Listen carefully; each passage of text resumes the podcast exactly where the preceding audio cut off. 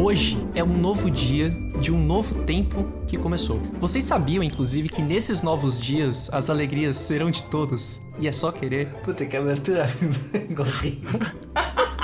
Rafa, eu digo mais, Rafa, digo mais. Hum. Todos os nossos sonhos serão verdade e o futuro já começou.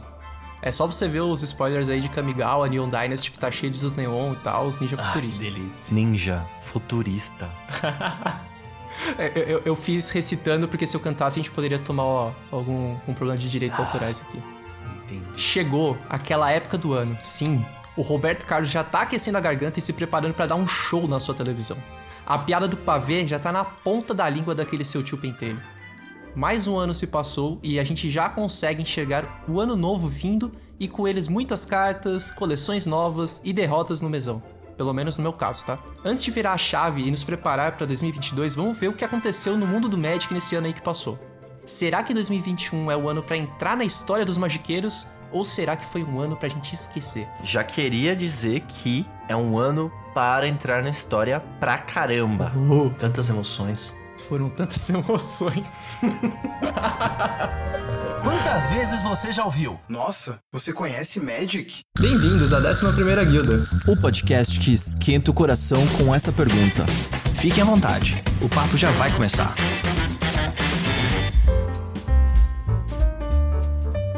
Olá, bruxos e bruxas, sejam muito bem-vindos e bem-vindas à 11ª Guilda. Com um total de zero criatividade, a gente decidiu fazer uma retrospectiva o Rafa adorou a ideia. ele acompanha todas, ele acompanha da Globo, da Record e da Rede TV. Inclusive retrospectiva de retrospectivas. Sim, top 10 retrospectivas é o rolê do Rafa. o episódio será dividido em duas partes. Primeiro, vamos comentar os principais acontecimentos e lançamentos do ano. Claro que do nosso ponto de vista casual, então pode ser que a gente esqueça de alguma coisa. Se a gente esqueceu, manda uma mensagem ali pra gente cobrando depois. Depois, na segunda parte, nós vamos vestir os nossos trajes de gala e no melhor estilo troféu imprensa eleger os melhores do ano do Magic. Aquele troféu bem SBT. Eu sou Felipe Moreira e para essa retrospectiva conto com a presença dos especialistas Felipe Sicone. Eu tenho tanto. e Rafael Reis. Ouvinte, tente não pular esse episódio. A gente promete que não vai ser só listar as coisas e a gente vai tentar dar uma pimentada. Ah. Bora lá então? Posso começar com janeiro? Vai lá. Praticamente todos os meses a gente tem assunto, tem episódio. Hein? Isso é bom. Isso Ainda é bom. bem, né? É. É bom, Até é bom. pauta pro podcast aqui, né? Ou vocês acham aí, ouvintes, que é fácil fazer pauta toda semana? Não é fácil, não. Treta. Janeiro, acho que. Posso lançar um split second? Manda, vem. O ano começou meu aniversário aí pros ouvintes que não sabem. E caso tenha interesse de mandar um presente pra guilda aqui. Caixa postal da. Vamos colocar um P.O. Box na descrição. Dia 2 de janeiro é o meu aniversário. Eu recebi um presente do, dos nossos amigos da guilda e dos demais amigos no nosso playgroup. Uma caixa de Jumpstart que deu o tom do ano 2021. Foi marav um presente maravilhoso. Além de racharem a caixa, ainda o pessoal comprou três boosters para que a gente se enfrentasse. É, eu tô falando três, não, são dois boosters, né? Dois. Dois boosters. Ah, tô ficando velho. Foi mal, galera. dois boosters. Mesmo assim, não, não fica menos incrível, é muito louco. E isso deu o tom do ano, cara. Então, muitas coisas que a gente fez nesse ano foi derivado aí dessa experiência que a gente teve. Se você, ouvinte, quer saber mais de como foi a maquinação desse plano maquiavélico, ouça o episódio 3 da guilda, em que vocês vão ver os bastidores da ideia, a ideia surgindo e todas as maquinações por trás ali do presente do, do Ciccone. Vamos então falar do, resolve do, a pilha. da versão mobile aqui do MTG Arena. Agora resolve a pilha, agora que o Ciccone já Vai. deu, resolveu o split second dele. Acho que assim que anunciaram foi um momento em que a gente falou, pô, da hora, vou jogar MTG Arena no meu tablet, no banheiro, vou levar o MTG para onde eu quiser. Uhum. Foi um puta salto, né? Teoricamente foi um salto, não, não mudou nada na minha vida. É. é a gente sabe aí que esse anúncio é de Android e depois, nesse mesmo ano, veio para iPhone também. Eu tenho por acaso um iPhone. É, instalei empolgado para ver como ficou a interface uhum. e tal, e joguei o total de, sei lá, duas vezes. É, eu também. Joguei pouquinho. Eu empolguei tá. muito com a ideia de poder jogar no celular, porque quando eu jogava antes o Hearthstone, eu jogava no celular, porque, enfim, não achei ruim a versão mobile, mas não me pegou. Muito boa. Não me pegou. É, fazendo um paralelo com levar o, o dispositivo pro banheiro para jogar, eu caguei para esse lançamento. o Rafa é. prefere ler o rótulo do shampoo do que jogar o MTG Arena. Provavelmente. Esse foi, acho que, o grande evento ali de janeiro. Em fevereiro nós temos dois pontos para ressaltar. O primeiro é o lançamento da coleção Kaldheim. Delícia. E o segundo... Uhum. Vamos começar então, vamos fazer por ordem. Primeiro é o lançamento de Kaldheim.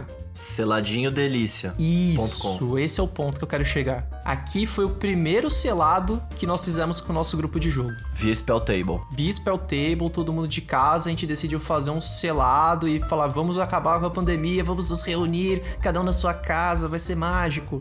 E deu certo. Deu muito certo. Deu certo pra caramba. Eu, eu vou explorar um, um tema diferente aqui que é o seguinte vocês lembram que o, Kald ah, o Kaldheim foi anunciado com as bandas de metal? Várias bandas uh, de metal do mundo verdade. inteiro. Cara, isso aí é, foi uma iniciativa muito bacana da Wizards de, é, como é que eu vou dizer, conversar, porque eu acho que o público de. O público nerd, né? O público de, desse tipo de coisa, ele conversa muito de perto com o metal. É, eu não sei qual a relação, sabe? Eu acho que as bandas de metal fazem aquelas coisas de fantasia medieval, tem uma conexão muito forte com, sei lá, Blind Guardian, esse tipo de obra que, a, que, que conversa, Menor, sei lá, aquelas coisas uhum. medievais. E, pô, eles se aproveitaram disso.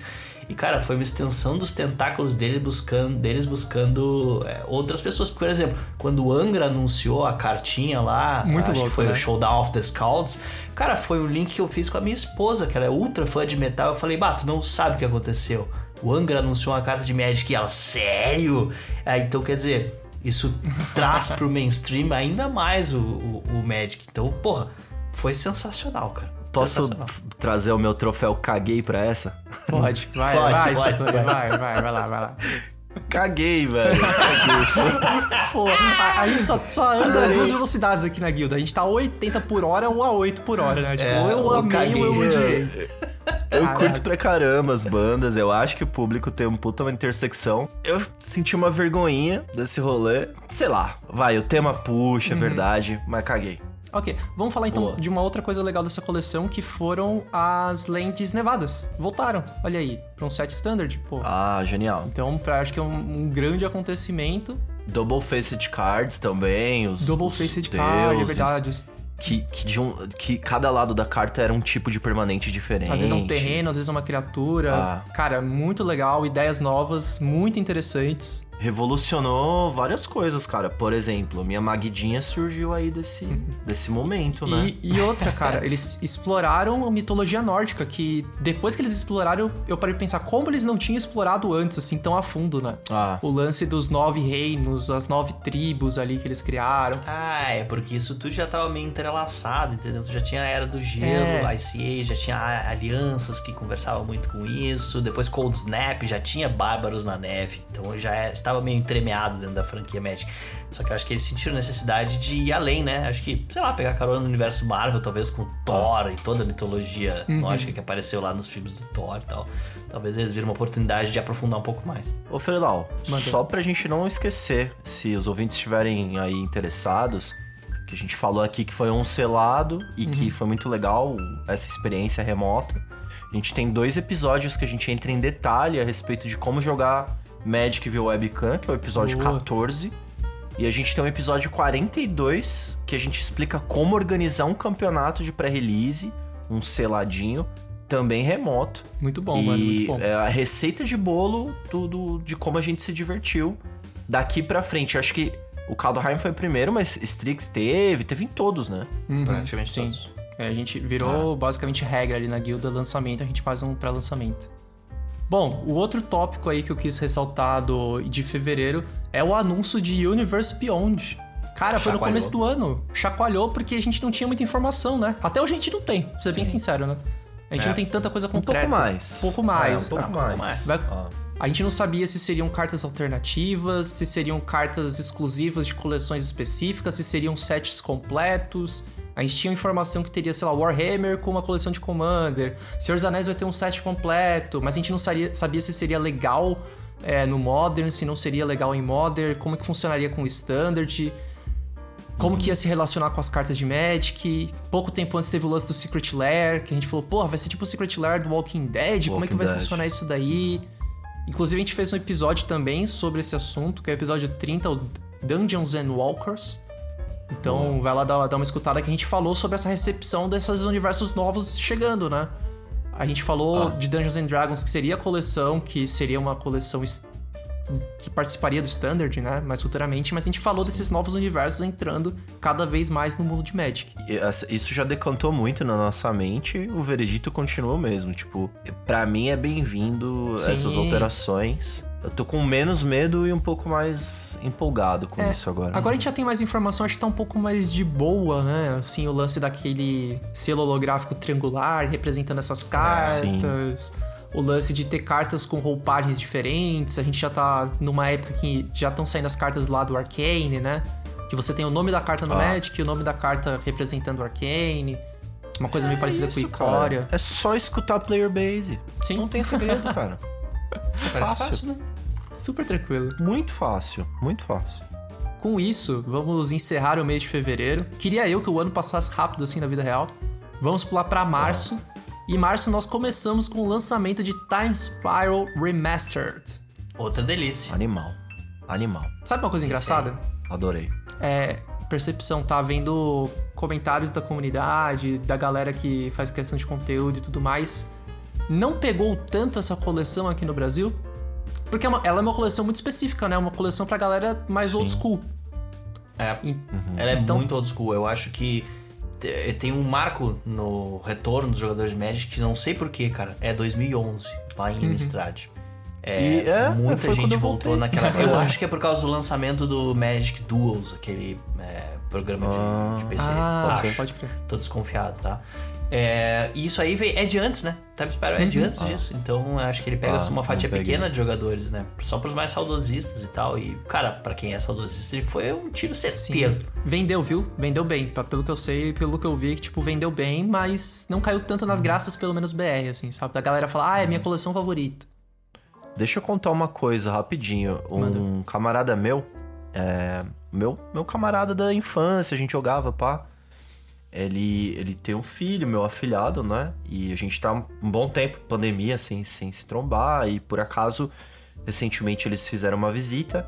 Eu fiz um cubo com o, o book, vamos dizer assim. Eu comprei uma caixa de Time Spiral, né?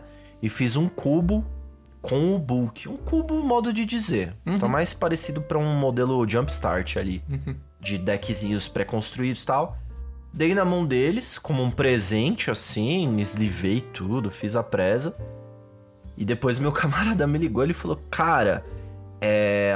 Nossa, que presentaço, cara, porque tem aqui Cavaleiro de Benalha, tipo, é, referências antigas que, que faziam conexão pra ele e uma mistura com mecânicas novas. Então ele se sentiu num ambiente muito familiar, sabendo administrar a experiência. E eu achei que foi muito acertado pro perfil dele, assim, cara. Ele apaixonou. Basicamente, ele quer mais. Olhando assim o macro, a gente consegue ver bem claro, né? Esses lançamentos que são voltados pra player base mais old school. O pessoal que tá na pista há mais tempo. E essas coleções que são lançadas pensando em coisas futuras, pensando em inovações, pensando em coisas novas. A gente vai chegar pra uma que foi bem inovadora já no próximo mês, mas vou continuar aqui em março, antes disso. Vai. Nós temos também o Open Beta do Magic Legends. O jogo lá de PC, gratuito. Caguei. É, não só você cagou, viu? Porque. eu- vamos só passar esse aqui, porque depois eu vou retomar, vocês vão entender por quê. É, Aham. E por último, o lançamento do MTG Arena agora para o iOS, então agora com suporte. Foi aí que o Ciccone jogou as duas partidas dele, foi em março. Foi, foi aí. Então tem esses, mas esses dois o Rafa lançamentos teve aí. uma diarreia nesse mês. né? Caguei março duas vezes. Cagou pra caralho. Vamos lá então para abril. Em abril nós temos os lançamentos dos Challenger Decks de 2021, mas pra gente assim não teve tanta ressonância pra galera da guilda. Cara, quem é que joga standard físico, meu? Sério, vamos falar sério aqui. Ah, muita gente, Rafa. Será? É que agora com o MTG Arena, cara, Com a Arena, eu acho que uma cara. parcela aí tá sendo. Quer ser polêmico, né, Rafa? É isso, né? O Rafa reclama do Arena, mas Eu quero reconhece o valor. Você ouvinte, você joga T2? Vamos lá, imagina que acabou a pandemia amanhã. Você vai jogar um standard físico ou você vai jogar no Arena? Amanhã, provavelmente a pessoa vai jogar físico que tá com saudade, né? Ah, eu acho que se eu tô numa cidade que só tem uma loja, na loja só jogam eh, standard e tem um challenger deck, eu suponho que eu vá pegar um e vai jogar. Mas, cara, Uhum. é um pesadelo. Ah, O Challenger Deck, ele cumpre uma- um papel importante. Sim, sim. Independente da nossa opinião, ele, tipo, é o pré-com para quem joga esse formato, cara. Tipo, o que é, dizer? O produto é bom. Eu gosto do produto, sim. Bom pra caramba. Tem que ter toda hora, eu acho, assim. Concordo, é um ótimo produto. Rotacionou, lançou. Bom, vamos falar agora do principal evento aqui pra gente de abril. Meu aniversário. Brincadeira. Lançamento de Strixhaven. é, a gente comentou sobre essa coleção na estreia do Autopeças Mirrodin, episódio 25. Então dá uma ouvida lá que a gente falou sobre as mecânicas da coleção. Mas para mim, acho uhum. que esse é o grande ponto do mês. E essa é a coleção que eu já tinha lançado aqui, meu Future Site aqui, que a gente que, cara, foi criativa. A gente tava com medo, né, Rafa, de ser um copia e cola do universo Harry Potter. E muito pelo contrário. Eles inovaram, eles ressignificaram as duplas Porra, de cor, as guildas. A palavra da minha animal, boca. Animal, animal. A gente falou bastante sobre isso no episódio do Autopeças. O Rafa foi um que se empolgou e queimou a língua, né, Rafa? Total. Nossa, Strixhaven, já vou dar o um spoiler aqui. É o meu set do ano, cara. Porra, oh, eles arrebentaram nesse set. Caramba. Por, justamente por causa... Eu, sei, eu tenho um ditado, né? Que a expectativa é a mãe da merda. E como a minha expectativa pra Strix estava lá embaixo e eles arrebentaram... Foi, é, foi. Explodiu a minha cabeça, assim. É, Mas sabe o que eu achei legal, cara? Inclusive, assim, foi tão inspirador as inovações que eles tiveram que trazer para esse set que o autopeça saiu da prancheta. Sim, é. verdade. eu acho que isso, sério, eu acho que isso contribuiu. A gente escutou o episódio do, do Mark Rosewater, que o Rafa ouviu o podcast falando sobre a identidade de cores e falou: Cara, a gente precisa falar disso. Uhum. Deu fit com um projeto que tava lá na gaveta estava no bolso de trás, tal qual as cartinhas do Mystical Archive estavam no bolso de trás do Mark Rosewater. essa, essa pauta estava no meu bolso de trás. E eu já vou puxar o gancho, porque outra coisa animal foram as Mystical Archive. É, foi legal. Cartas do passado do Magic em todos os boosters. Eu quero comprar mais booster de, de Strixhaven só por conta disso. eu dei uma enjoada já. Eu não, cara. Eu, eu compraria mais, eu compraria mais. Posso te falar? É, Fala. Eu achei muito massa também, na hora. Tá? Porque Massa. quando eu tava abrindo os boosters e, puta, vinha aquela carta toda diferentona uhum. e tal. Quando você tirou seu Teferis Protection. É, não, maravilhoso. É, mas só que, é, então, mesmo o Teferis Protection, ele foi, obviamente, ele achou lugar num deck de Commander. E, cara, hoje ele é uma carta que destoa. Eu não sei, sabe? Ele, aquele amarelão, ele não conversa com o resto do deck. E pra mim, Magic tem muito de quebra de clima, assim, sabe? Então, tu tá ali comprando várias cartas de Magic e aí tu compra uma carta que não parece uma carta de Magic. Aliás, a gente, a gente tem um episódio sobre isso, né? Então, ele uhum. quebra um clima, cara. As mágicas são ótimas, mas, cara, o frame da carta eu acho que ele não vai envelhecer muito bem, não. É. E assim, ainda teve o lance das versões japonesas, né? Que se tornaram mais acessíveis Ixi. através dos boosters de colecionador. Ah. Acessíveis uhum. entre aspas, né? Porque o booster de colecionador uhum. é um produto caríssimo. E também, se você der o seu jeito de conseguir um set booster ali da coleção, você talvez pudesse ter uma arte alternativa do Mystic Archive em japonês lá, que eram artes animais. Tinha o Demonic que Tutor que essas... ali. Se eles já tinham Kamigawa no pipeline, por que, que eles botaram essas cartas com arte japonesa no Mystic Archive, meu? Nada a ver. É que já, já é uma coisa meio comum, né, Rafa? Ter essas artes alternativas ali para por regiões, ah, só não é tão acessível. Né? Especificamente né? em japonês, mas então faz temático de escola, faz com o selo do Har da Harvard, faz com o selo da Stanford, sei lá. Eu, vou, eu tô com o Rafa. eu, eu, eu, não entendi direito, mas eu achei que eles estavam testando as águas ali, pode cara. Ser, porque pode ser. Depois que eles começaram a lançar 200 versões da mesma carta com frame, com desenho, com língua, é. com japonês, com o que lá. Depois foi avalanche de versões alternativas no resto do ano. Tá, já que o Rafa deu spoiler aí, a minha. Uma das minhas categorias vai falar de uma carta dessa aí, viu? Uma das, dos meus hum. melhores do ano. Fica aí, hum. não vou nem falar qual é a categoria, só pra você saber. Vamos pro mês de maio. É um ponto ali que eu selecionei que passou despercebido pela guilda. Acho que a gente nem comentou muito, não entrou nos nossos episódios, mas tem muito significado. É, que foi a substituição dos produtos, né, dos decks de Planeswalker, que eles deixaram de existir e foram substituídos pelos decks de Commander. A gente fala um pouco mais sobre o, o Commander de maneira geral no episódio 48, quando a gente discute se o Commander está matando ou salvando o Magic. E caras, Commander ganhou muita força esse ano, né? Esse, esse foi o ano do Commander? Posso falar, tipo, frisar aqui? Ele só perde para o ano que vem. ano que vem é o ano do Conquest, né, Rafa? Ah, não, difícil. Cara, difícil. o ano do Commander não foi o ano passado? 2020? É, mas todo. É que nem o ano do podcast. Desde 2016 ah. é o ano do podcast. O ano do Commander é, é, isso aí. Não, assim. É, É, bom, a gente vai falar da, da, Acho que mês que vem já tem a outra edição lá que deu um tapa na cara do, dos jogadores de Commander, de Modern. Mas assim, cara, é, foi muito expressivo pra comunidade de Commander todos esses releases, cara. Uhum. Todos, todos, todos. Muito, muito, cara. E Posso comentar aqui, cara?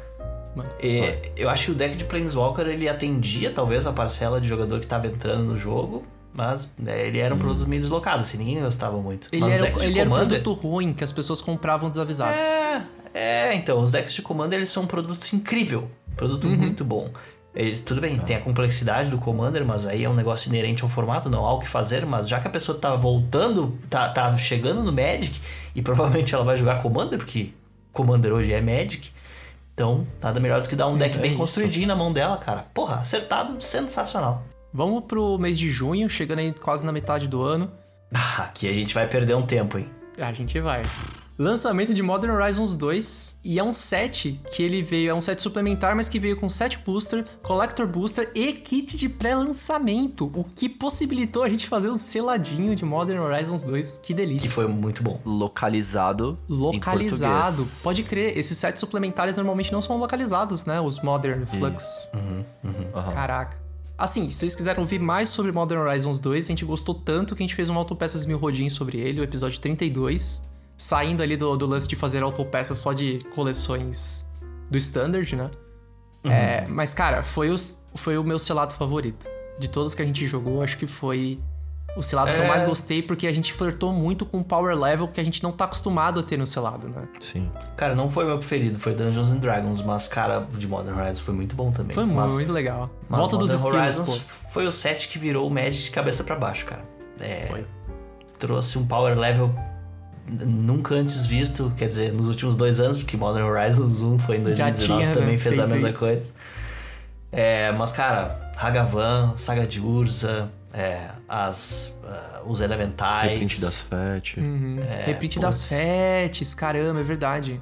Foi, é um Tão set violento. Pra quem tá jogando Modern aí, tá no céu ou inferno, né? Ou tá adorando o ambiente novo, totalmente reformulado do Modern, com a rotação que aconteceu, decks novos, criatividade lá no céu, ou o seu deck foi posto para ah. fora e você teve que se readaptar, enfim. E aí é aquela coisa, aquele velho desgaste de quem acompanha de perto o formato competitivo, mas Modern Horizons 2 dividiu águas. Eu vou dizer que impactou, assim, tava falando até com o Felilau aqui antes da gravação, 2020 a gente não tinha esse papo de CDH aqui dentro, né? Do uhum. nosso playgroup, da guilda. 2021 a gente passou a ter. E esse set ele foi muito empolgante, empolgante. para esse, pra esse assunto do CD8, cara, porque ele trouxe peças para o formato, ele re, reimprimiu cartas que são importantes no formato em 200 milhares de frames. Foi, cara, foi foi louco. foi louco mesmo, assim. Empolgante. Empolgante. Empolgante. Não tem outro jeito de dizer. Cara, é, se bobear, acho que é o set que teve mais impacto aí, né, mano? E foi o set mais vendido desse ano. Ah, com razão. Ah, com razão. É, não é, não é de se surpreender. É, é, é fogo, né, cara? É isso. Vamos fazer o seguinte ah, agora. Não é isso. Galera, não, fala, pode falar, Rafa. Eu, não, isso não, só pra gente não perder tanto tempo assim. Tipo, todo mundo sabe que Modern Horizon 2 é uma bomba do ano. Hum. então, entrem aqui no meu carrinho da montanha russa e vamos entrar hum. em queda livre agora para falar do outro tópico de junho, que foi o Magic Legends ser cancelado. Meu Aí a gente vai lá do ponto alto, que é tipo, puta, o set vai legal pra gente. Por isso que eu não falei muito do Magic Legends, porque a gente não jogou, o Gabriel jogou um pouco, né? É, depois uhum. a gente uhum. poderia até coletar ali, algumas informações com ele. Eu lembro que na época ele falou que tava, achou legal, achou interessante, mas nada demais. Cara, o que é isso? Três meses depois foi cancelado? O negócio deu muito errado. Prêmio forte a flop do ano, hein? Flop ah. do ano. Ah, ah. Já Esse é o flop do ano. Esse acho que Cara, vai ser unanimidade. Eu, eu, eu, fiz umas, umas calls com o Gabriel pra ele jogar e. Enfim, a gente. Ele falando ali e tal. Cara, que eu não sou fã desse tipo de game, eu uhum. acho. Eu nunca fui muito a fundo. Que genérico que é que foi esse game e como que isso abala a confiança na capacidade da Wizards de caminhar com iniciativas além das cartinhas. Ela é muito presa. Isso abala né? muito a confiança. Eu né? senti que ela, do que eu vi do jogo, né? Ele tinha as magias ali representadas pelas cartas ou alguma coisa do tipo, né?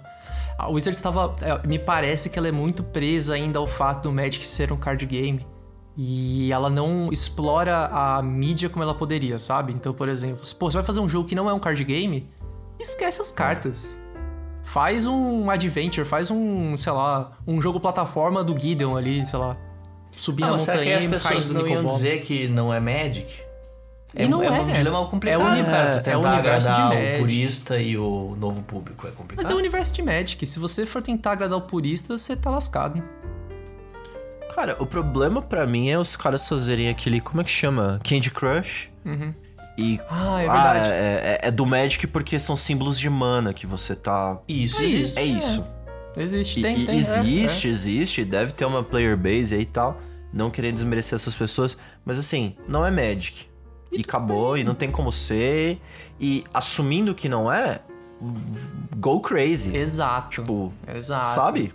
Pira o cabeção. E outra, mano, Vai- você pode usar o universo de Magic, você pode usar a história de Magic, você pode usar os personagens de Magic e não usar os card games, não usar as mecânicas. Não precisa nem lembrar que você usa carta, cara. Eu- Usa o universo ali, cria uma historinha, faz uma coisa Isso, louca. existe um problema de identidade, cara. Sim. Existe um problema profundo de identidade da franquia. A franquia Cara, tá na é muito- adolescência, né? muito louco. Tá precisando reafirmar sua identidade constantemente, né? Pô, isso aí dá pauta, cara. Isso aí dá pauta. Dá. Não vamos queimar, né? A adolescência é do que eu Magic. vi- É que eu assisti o Arcane aqui Uhum. esses dias, né? Porque a galera ficou enchendo o saco pra assistir isso. E, porra, achei muito legal. Eu queria muito que a, a Wizards tivesse essa desenvoltura ali e tal pra conduzir a lore, os, Uhum. os personagens desse jeito. Eu sinto que existe algum potencial, mas esse tipo de flop me, me faz pensar que talvez falte uma. Sim. Sabe? Não dá pra animar, Falte. não dá pra animar Ah. 100% conhecendo essa história. Ah, É. não dá. Mas sabe o Ai, que muda anima? aí, muda aí, cara, eu tô triste. Sabe o que, o que vai te animar, Scone? O lançamento de julho, que foi Adventures in the Forgotten Realms. Esse foi louco. Esse foi da hora, hein? A gente fez um Autopeças em Rodin também Ah. sobre ele, o episódio 37. E, cara, que set diferente, né? A gente falou sobre pirar o cabeção. Tá aí, ó. Nas cartinhas eles piraram. Cara, tem tanto pra falar sobre esse set, principalmente contanto que ele foi um grande fiasco de vendas, cara. O que pra mim é. Ele foi um É, fiasco de vendas? Isso é foi, novidade pra mim. É, eu acabei de sair de uma live com o Marco Alves lá e eles comentaram, cara, que foi muito ruim. A galera não gosta, cara. É difícil tu agradar o jogador de Magic porque ele quer um set temático, ele quer cartas poderosas, o que Forgotten Realms não tinha. Ele quer que as cartas sejam estritamente condizentes com o que Forgotten Realms tinha. Por exemplo, tu fazer um, um Tarrasque mal feito sobressai muito mais do que uma carta bem feita. Tu fazer só três dungeons sobressai muito mais do que tu. é, Enfim, o que eu quero dizer é que as falhas do set. So- elas aparecem muito mais do que os acertos, que pra mim é um absurdo, porque eu adorei o set. Aquele nosso selado foi o selado do ano. Nós não temos prêmio do selado do ano, mas se tivesse, pra mim, o selado do ano teria sido Forgotten Pode Realms. ter. Você Pode cria ter, essa pode ter, categoria. pronto. Então, tá inaugurado. Pra mim, a Wizards escolheu mal o chassi Hum. dessa coleção. Ela fez em cima do chassi do Corset, escolha errada. Pra mim, bo- bom ponto, Cicone. Foi navio de Teseu. É, vai ser um corset. Eles foram tirando tudo até o ponto de não ser mais um corset. Tipo, mecânica nova. Ah. Dane-se. Tipo, uma coisa que não poderia acontecer em teoria em corset aconteceu.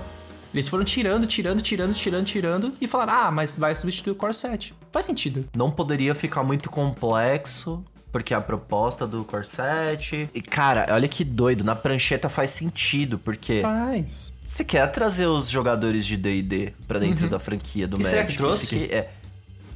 Eu não sei. Trouxe. Ouvinte, Eu só, eu só trabalho aqui, eu não sei.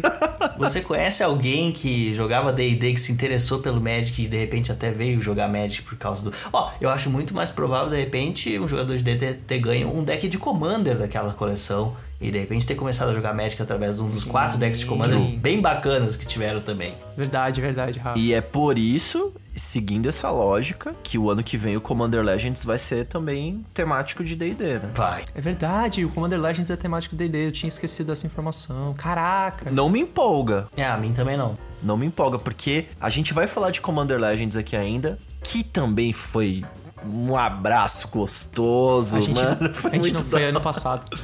Foi ano passado? Outubro de 2020. Foi, eu pensei, Sicone, a gente tava passando Porra, as pautas aqui. eu cara, falei, tô maluco. Mano, ferrou, eu não coloquei na pauta, eu sou muito burro. Aí eu lembrei que eu ganhei de Natal do ano passado, tá ligado? Então tá bom.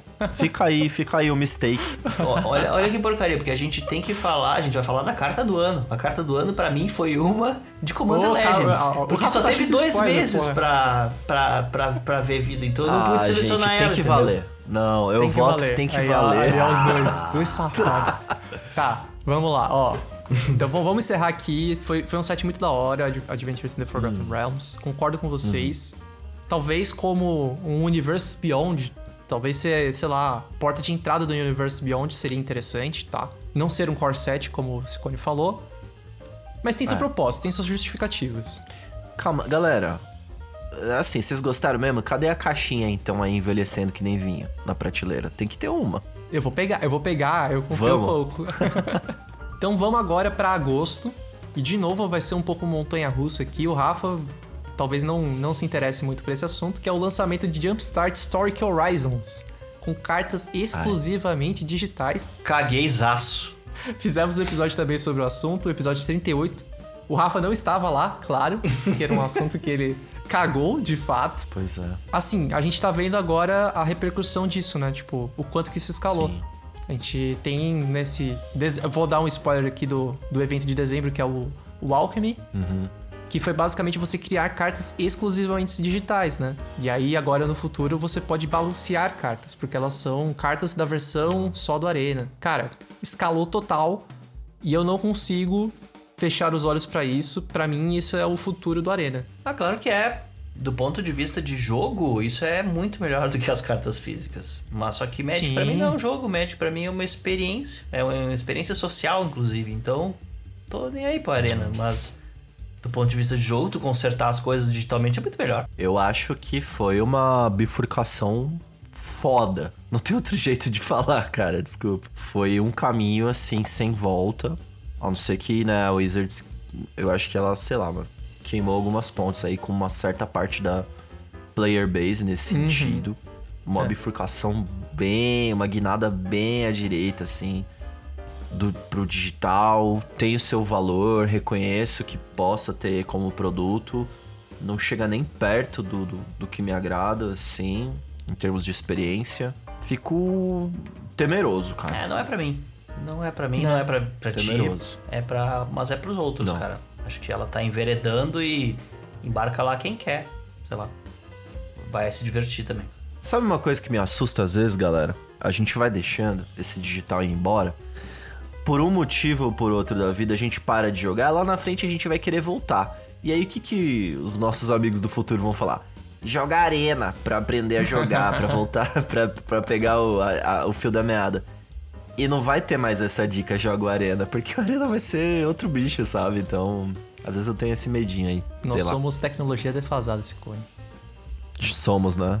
Mas, você sabe o que é pra todo mundo, Cicone? Hum. O Magic Showcase 2021 com os lançamentos, o grande evento do ano, mostrando quais serão os lançamentos pra 2022. Nós temos um episódio também dedicado só pra esse assunto. Episódio 41, o que esperar de 2022 pro Magic. Esse dia foi louco. Foi muita informação, cara. Carta de Street Fighter. Rafa, Street Fighter no Magic. Carta da Chun-Li, lembra? É, eu, não, eu não lembrava mais. não me agrada. Eu cheguei, à conclu- eu cheguei à conclusão que eu adoro crossovers no Magic, mas dentro de sets grandes, por exemplo, D&D, é, Uhum. Warhammer no Commander que vai vir, Senhor dos Anéis Senhor que vai vir. Anéis, então eu prefiro, isso. por exemplo, o cara comprou o Secret Lair, vai que tu conhece alguém muito fã de Street Fighter, aí tu dá um Secret Lair do Street Fighter pra ele, vai ter, sei lá, o Ryu, a Chun-Li, o Blanca, aí ele tem aquelas cinco cartas e ele, ah, que legal, agora eu posso jogar Magic. Opa, não exatamente. Pega essas cinco cartas aí e, sei lá, tenta montar um commander que tu consiga botar essas cinco cartas aí dentro. Ou seja, é uma experiência meio cagada, sei lá. Eu acho que o crossover tem que ser feito bem feito. Não com essas pingadas de cartas. Eu tenho um exemplo pra mim que foi o Secret Lair do Caverna do Dragão, aquela Saturday Morning, não sei o que lá, que, pô, eu adoro aquele desenho. Eu não comprei o Secret Lair porque são cinco cartas perdidas que, sei lá, uma ia num Commander X, outra eu não ia usar nunca na vida. Eu não quero comprar para botar na parede também, porque eu gosto de jogar com as cartas, então sei lá. É, esses crossovers são meio estranhos. Mas só repassando aqui, então, o que, que a gente teve nesse anúncio, tá? Bem rapidão. É, vocês podem escutar o episódio para dar uma noção geral. A gente teve um spoiler do que, de quais seriam as coleções do ano seguinte, as quatro principais coleções: Kamigawa, Neon Dynasty, Streets of New Capina, Rafa, Demônio de Eterna Risca de Giz, e Metralhador, Dominaria United e The Brothers Wars. The Brothers Aí War. sim.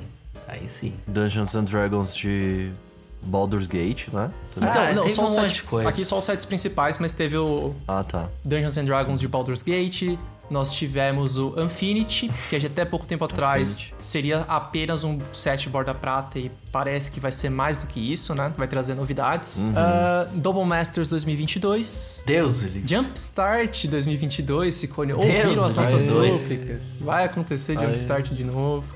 Universe Beyond, Warhammer e Senhor dos Anéis. Então teve coisa pra caramba.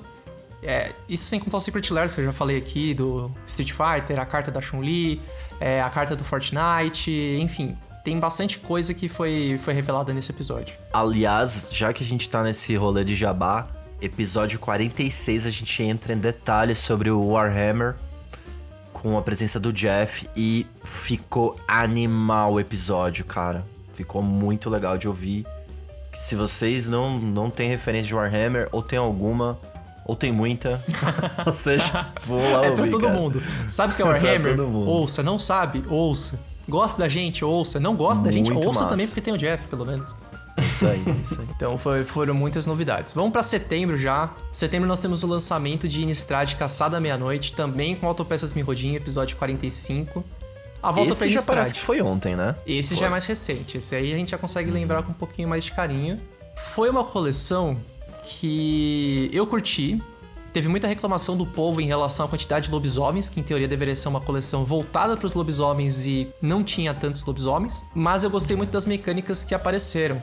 Principalmente da mecânica de diurno e do noturno, que adaptava a mecânica lá de transformação de dia e noite. Cara, teve muita coisa legal nesse set. Eu gostei também. Tenho que revelar que veio lá, o- eu era apaixonado, né, pelos lobisomens. Veio o Tovolar, vamos ah, o nessa. comandante lobisomem permanente, né? Ah, ah, eu fui fazer playtest, cara. Ficou. Ficou uma salada o deck, mano. Ah, Mistura os lobisomem antigo, que flipa no- se o outro faz coisa, se não faz. Esse aqui é diurno, noturno. Cara, não foi E prazeroso tu descobriu pilotar. que no mesão não fica noite muito tempo, né? Porque muitas mágicas acontecem. Nunca! Jamais! Os lobisomens continuam párea do, do- das tribos, assim. Infelizmente, cara. Tem que E usar protetor solar. É assim, cara, se no set dos lobisomens eles não deram a volta por cima, acabou. É, Então, é triste. é, é triste, mas é uma tribo que não tem tanto suporte. No Autopass a gente falou bastante do carinho que eles tiveram, assim, na hora de fazer a confecção do set, né? Tipo, na hora do, de pensar nos lobisomens, foi, foi algo com carinho, mas que talvez não tenha refletido tanto. Tanto De que não novo, tem um deck cara. de Commander de lobisomem no, Ah, no lançamento ah. dessa coleção, que Novamente, na prancheta, perfeito. lindo. No mundo real, não vou dizer caguei, porque não caguei, mas Cagaram. vocês entenderam, né? Em setembro, a gente teve também a rotação do Standard. A guilda não fala assim tanto de. Não fala tanto, não. A gente não fala praticamente de Cagamos. Standard. Perdão se você joga Standard, mas é que a gente não joga, então a gente não quer falar sem propriedade, mas fica aí o registro porque é algo importante sim. Rotação do Standard em setembro. Passamos por isso. Em outubro não tinha marcado nada, até os 45 do segundo tempo, aí o Ciccone falou: Ô, tem lançamento do Challenger Deck Pioneer. Falei, pô, É isso aí. Verdade, né? Tava lá nos anúncios Pioneer. do, do Showcase, né? Que seria o lançamento desse Challenger Deck. Cara, Uhum. significa, né? Pioneer vira num Challenger Deck. Significa Não, que eles estão significa- tentando ressuscitar. Exato, a mensagem significa que o formato não morreu. Isso é vale Sim. muito. E eu não sei se vocês viram, unindo as várias polêmicas, um vídeo recente do Professor, ele falando da, do Alchemy e do Arena. E, cara, ele, ele deu uma saída muito louca que é pra você fidelizar ainda uma player base dessa mais conservadora que nem a gente. No Arena, mete o Pioneer lá, cara. Não para com esse plano, não. Vai fundo. O formato tem potencial. O Arena tem. Tudo tem potencial. Só precisa estar tá configurado mais ou menos certinho. Não precisa, faz que nem fizeram no remaster do Amon Cat. Não precisa ser coleção por coleção. Pega as cartas do meta, coloca uhum. lá, deixa a galera brincar um pouco e vai colocando devagarinho, lá, é. saca? É. Tipo, ah, Pioneer tem, tem jeito, cara. Eu tem, acredito. Tem. Bom, estamos terminando o ano. Em novembro nós tivemos o lançamento de Innistrad Voto Carmesim, episódio 53 do Autopeças com convidado especial, o Markovs. Tinha que ser. Essa foi a coleção em que na prancheta acho que não ficou tão boa, né? Acho que eu, o Rafa e o Ivan pesamos bastante ali a, a mão hum. e na puxada de orelha do, do Mark Rosewater, né? que a gente comentou como essa uhum. coleção pareceu uma coxa de retalhos. Coxa de retalhos, assim. Visualmente tá, ficou incrível, mas as mecânicas foi meio nas coxas. As justificativas, né, pras mecânicas, cara, pareceu um, um apanhado ali, foi o que deu para fazer. A mecânica do, do sangue, né? Uhum. Sim. Assim, tem uma justificativa, mas pareceu uma justificativa forçada. É uma coleção muito maneira. É, uhum. Inclusive, minha arte do ano está nessa coleção. Uhum. Então, caras, é, foi, foi interessante, assim, mas acho que duas inistradas seguidas é legal, mas já perdeu o apelo. Eu senti isso diretamente no nosso playgroup, né? A gente teve uma adesão muito menor pro selado dessa coleção. Praticamente nulo, vai. Muito menor? Eu joguei com você algumas vezes. Foi isso. Tematicamente, eu, na verdade, eu achei da hora. Uhum. Eu gostei de brincar com as cartas. Achei que power level talvez um pouquinho abaixo do, do Midnight Hunt, não sei. Talvez uhum. tenha sido impressão minha com a minha, com a minha pool. Acho que a gente devia brincar mais. Mas não se tornou aquele negócio que, tipo, toda edição tem aquela formiguinha do cubo. Nossa, isso daqui merecia virar um cubo. Uhum. E nessa, a, a, formiguinha tava coçando antes de eu ver as cartas. Depois que lançou, a formiguinha foi embora. Ah, é. Deixa quieto. Eu acho que eles queriam muito apostar na popularidade de Innistrad e talvez tenha sido too much, né? Duas Innistrad seguidas ali. Ou seja, não voltaremos pra Innistrad por um bom tempo. Cara, eu vou falar para vocês, assim, é... Eu acho que isso conversa um pouco também com o episódio que a gente fez com a frequência de lançamento Satura. Eu acho que eu joguei tanto Modern Horizons e tanto Dungeons and Dragons que no final do ano eu resolvi dar uma respirada, assim, não, peraí. Agora eu vou escolher minhas batalhas, sabe? E essas batalhas da meia-noite aqui eu vou dar uma respirada, porque ano que vem tem mais, sei e, lá. E você respira jogando Commander, né? Sim, o problema é isso. Deixa eu jogar um CD8 aqui só. o Commander é... Dá uma relaxada. o Commander, ele tá sempre presente nas nossas vidas. Então, quer dizer, até a gente fez a analogia hoje, que é assim é, todas essas edições são como uma pizzaria. Tu vai na pizzaria, tem um sabor bacana, tu puta que bacana. O problema é que a gente tá sempre comendo feijão com arroz. Então as pizzarias, às uhum. vezes, elas não fazem a menor diferença pra gente, que a gente já tá saturado de comida de tanto Magic e Commander que a gente consome. Vamos pro último mês, dezembro, Papai Noel chegando.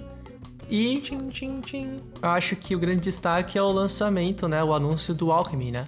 A gente não.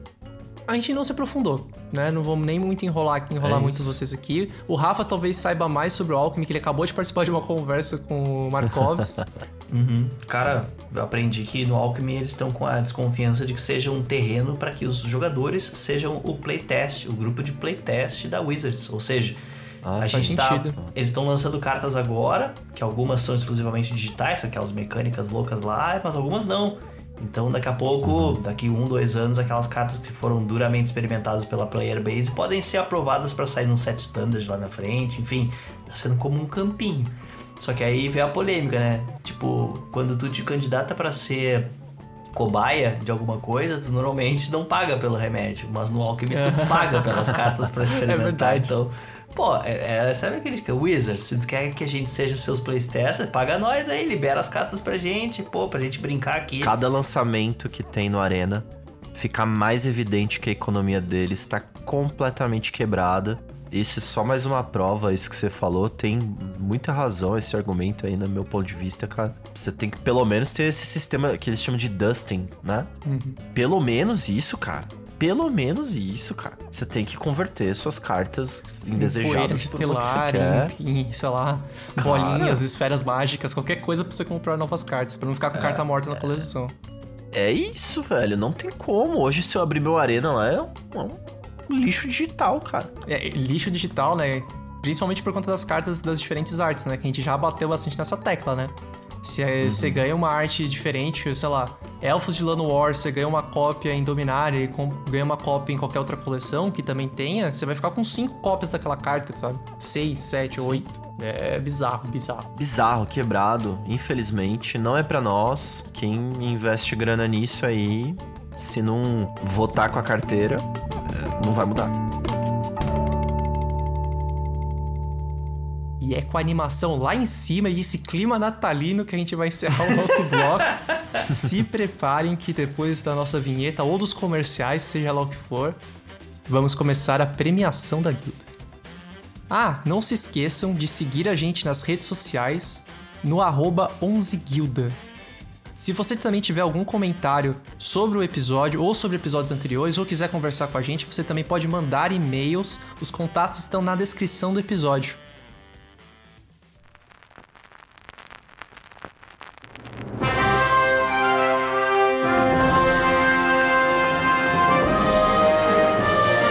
Noite a todos e todas. Chegou o momento mais aguardado da noite, o primeiro prêmio Melhores do Ano da Guilda. Eu sou seu apresentador Felipe Moreira, junto com os jurados Felipe Sicone e Rafael Reis.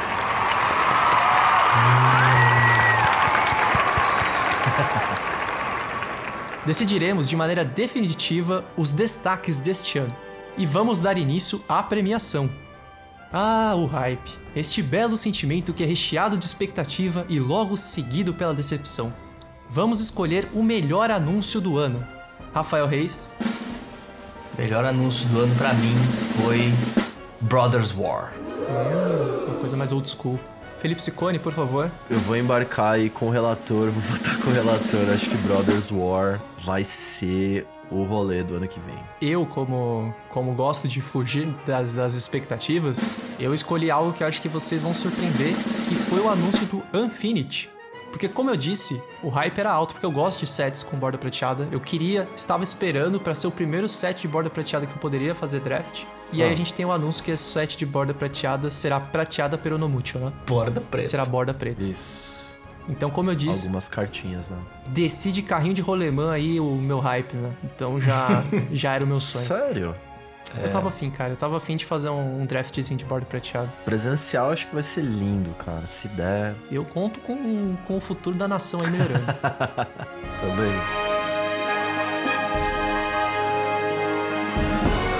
E já que eu falei em decepções, é hora de olhar para as ideias das Wizards que não deram muito certo. Qual são as decepções ou a decepção do ano? Felipe Sicone? Para mim, o grande flop do ano foram as cartas digitais do Arena, cara. Exclusivamente oh. digitais. Polêmico. Ousado. Para mim foram ponte... pontes foram queimadas ali. Veremos nos próximos anos as consequências. Rafael Reis? Sua escolha, por favor. Eu vou votar em Forgotten Realms. Com o coração partido, eu acho que. É, eu acho que ele, ele ficou num ponto estranho ali, que ele não agradou os jogadores mais antigos, talvez nem os caras do DD, com alguns errinhos. O que me parte o coração, porque eu adorei o set. Me, então, é isso. Como eu não poderia deixar de falar o flop do ano deste apresentador aqui é o Magic Legends. Ah! Uhum. O jogo digital que nasceu e morreu em três meses. A comunidade decidiu e a própria Wizards ouviu e fechou as máquinas, fechou os servidores, empurrou a poeira para debaixo do, capê, do tapete e fingiu que nunca existiu. Basicamente é isso. Esse foi muito triste, cara. Nossa. Muito triste. Na minha opinião, nem gerou tanto hype pra ser tão alto. Não, é, foi assim, mais vergonha tipo... alheia, eu senti assim. vergonha alheia, vergonha. Troféu vergonha alheia. Adeus. E vamos para a próxima categoria. Chega de carta esfolada no asfalto. Vamos escolher agora o melhor acessório de Magic. Rafael Reis, qual foi o melhor acessório de Magic na sua opinião? Essa é muito fácil. Essa é Dragon Shield Resleevable. Aquele hum. perfect fit que tu fecha. Meu, depois de ir para aquele, não, tu não Tu Você não, não nunca mais foi é, o mesmo? Tu não sabe como é que tu um dia usou um Perfect Fit que fica aberto em qualquer lado que seja. Resealable, né? Isso, Resealable. Pra mim foi a maletinha da Wonder.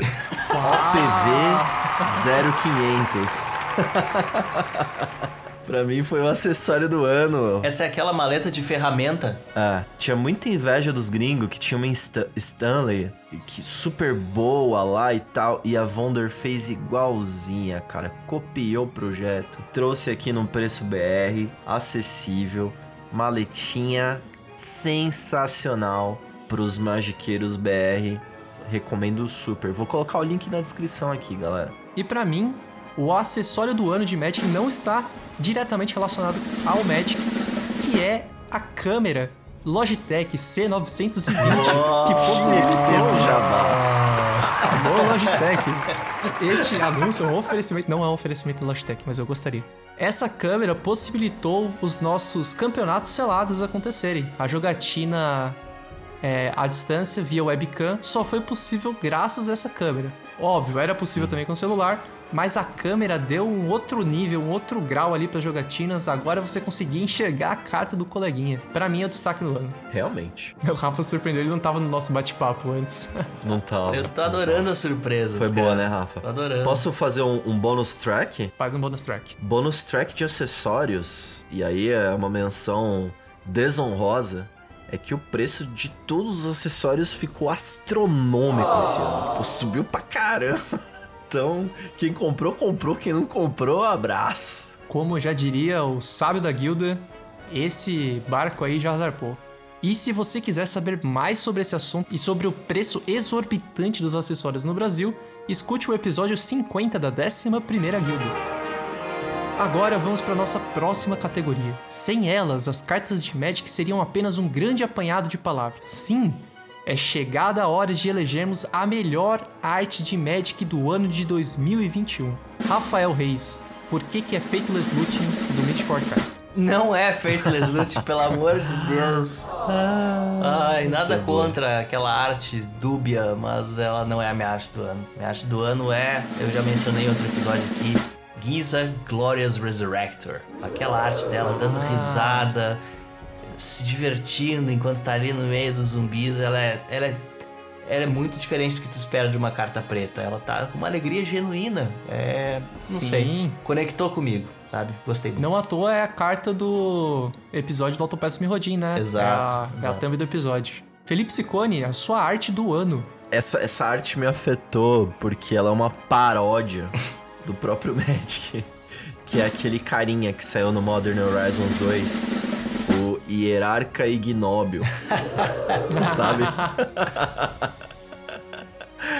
é, eu achei achei muito bem humorada a carta, a arte e a, ela no frame antigo, cara, para mim ficou muito massa, ficou muito da hora mesmo, gostei pra caramba. E para encerrar aqui, eu também vou de Innistrad, mas vou de voto carmesim e a minha carta escolhida é o Sorin, o infeliz, com a arte alternativa da Ayami Kojima, ah. a artista de Castlevania. Eu adorei essa carta, eu adorei essa arte. Pra tu mim, já comprou, ali atingiu um outro nível. Não. Acabei de pesquisar, eu pesquisei enquanto eu tava vendo, não tem na Liga Magic, inclusive. Pelo menos eu não achei. É, o negócio tá, tá escasso. A gente não pode passar sem falar das artes que foram trazidas aí pro universo do Magic via Secret Lair durante esse ano. Artes, no, mínimo polêmicas, disruptivas.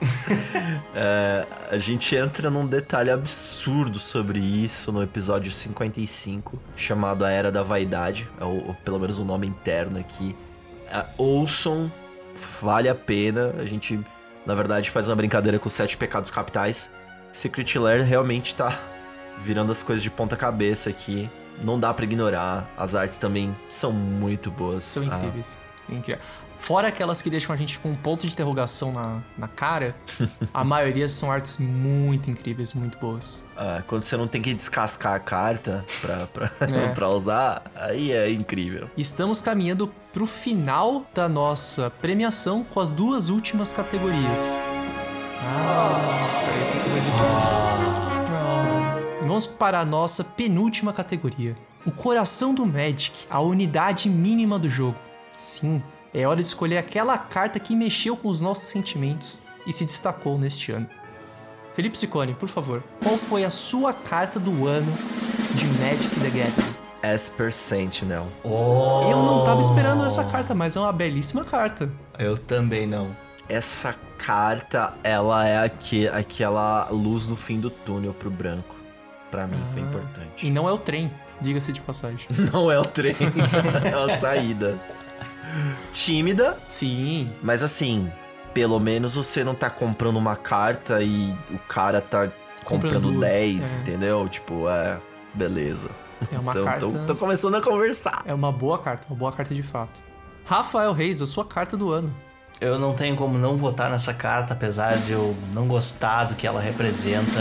É o nosso velho macaquinho, Hagavan. Ah, é, Hagavan. Ele é uma carta que consegue ser boa no Modern e no Commander. Eu sei porque eu já perdi para um Hagavan que exilou o meu topo e era um ah. oráculo de taça e meu oponente me matou com o meu próprio oráculo de taça. Abraço, Teco. Bom, vou escolher aqui a minha carta do ano.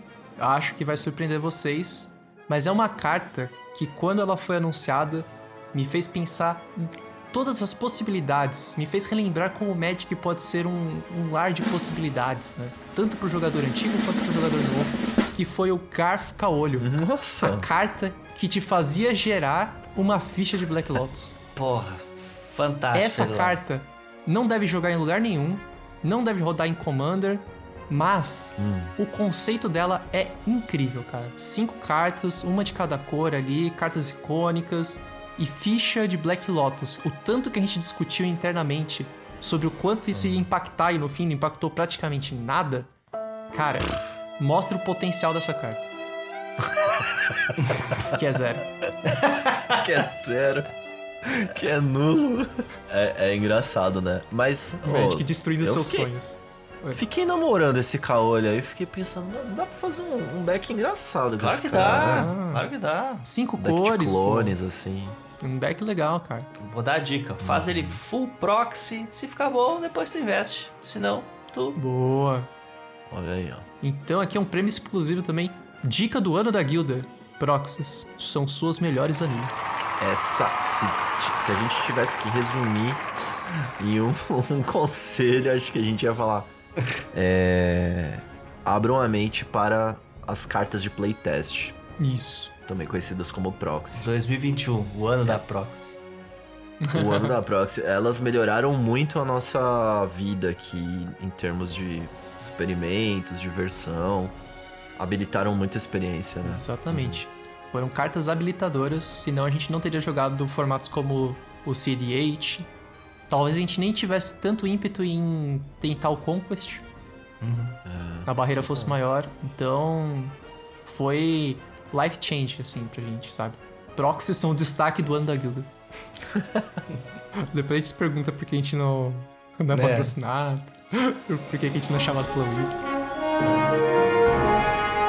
E agora chegou o momento que todos esperavam. A categoria talvez mais importante da noite, a grande vencedora, a melhor coleção do ano de 2021. Rafael Reis. Já falei no meio do episódio, para mim é Strixhaven. Eu vou usar a tua, tua palavra, ressignificar as, os pares de cores, explodiu minha cabeça e ela para mim leva o prêmio. Strixhaven, muito boa escolha, muito boa escolha. Felipe Sicone, sua coleção do ano. Definitivamente Time Sparrow. Ó, oh, boa escolha. Me surpreendeu, boa escolha. Coleção do ano, cara, eu adorei, adorei. Queria que todo ano tivesse uma dessa parecidinha. Ela não alimenta tanto hype. Uhum. Traz uns reprints legais, uns frames malucos. É... E a comidinha pros veiacos. Tá tudo certo. é a papinha dos veiacos. E para mim, a minha escolha, talvez uma escolha meio óbvia, mas como eu já tinha falado, foi o selado com que eu mais me diverti, que é a coleção Modern Horizons 2, que veio com o pé na porta, com power level lá em cima e mostrou uhum. pra gente que é possível jogar um selado com extremo poder e, sei lá, potência. Foi, foi assim, uma experiência muito incrível, seladinha de Modern Horizons 2. Foi muito bom. É, é uma pena que seja tudo muito caro só. Sim, é o único sim. ponto.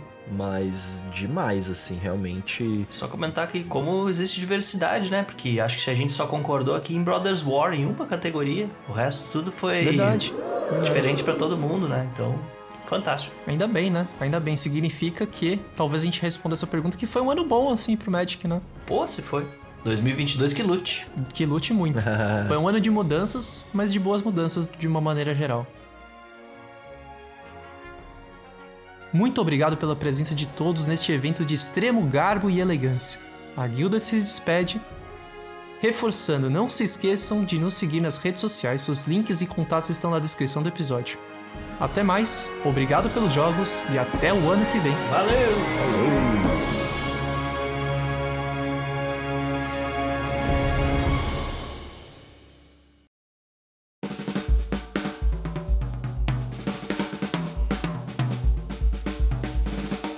Acabou o episódio, cena pós-créditos. Vamos lá, todo mundo soltinho. Pá, essa aqui, vai, essa aqui foi. É uma pergunta que não coube na pauta, mas eu quero saber de vocês. Vou começar com Sicone. Sicone, me dá uma aposta ousada para 2022. Aquela aposta louca que você tem nos seus sonhos mais molhados, assim. Eu não tenho embasamento nenhum para isso que eu vou falar, mas é Secret Lair vindo pro Brasil finalmente, ah. sem a gente precisar pagar nenhum coiote. Ah, Bora. Tudo que eu tô ah, precisando pô. é mais produto para eu comprar. É ótima ideia, maravilhosa essa coisa. a gente compra. Exato. A gente vai comprar. Só quero que fique mais barato. É. Não sei se vai ficar mais barato também, tomara, mas né?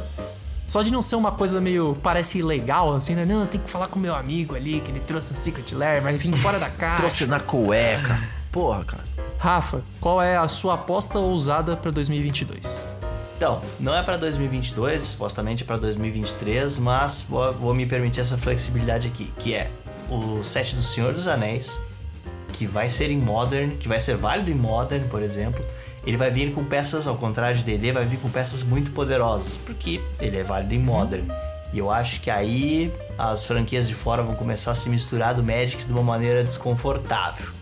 Acho que aí a gente vai ver o, o Gandalf entrando nos Humans.